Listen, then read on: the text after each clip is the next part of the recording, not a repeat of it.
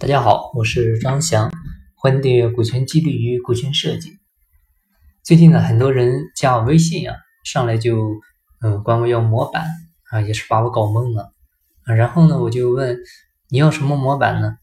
很多人就回复我说要股权模板啊。然后呢，我又问嗯是干股的还是期权的啊？是股权转让还是增资扩股呢？然后他就不回话了啊。我想呢，应该是我把他又问懵了。啊，这些年过来呢，发现很多人呢有两点不好啊。第一个呢就是好为人师啊，老是依照自己过来人的经验呢，对后人指指点点啊。你要按照我说的去做啊，不然呢你就是错的。那这样呢就会导致新人没有创新性。那第二个呢就是好高骛远啊。你想想，你连鞋都还没有呢，你就想去行万里路啊？你这不磨破脚才怪呢。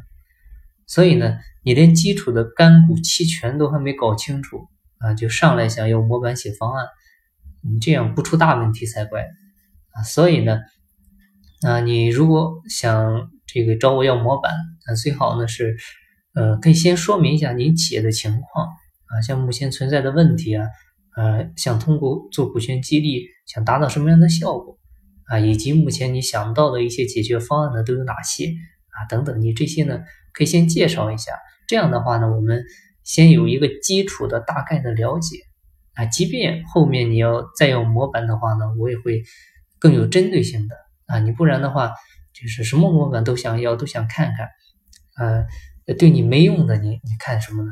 还浪费时间，而且更重要的是，它可能会对你产生误区啊。然后呢，你可能就会又来问我啊，不对，张老师，你看这个上面有，那为什么？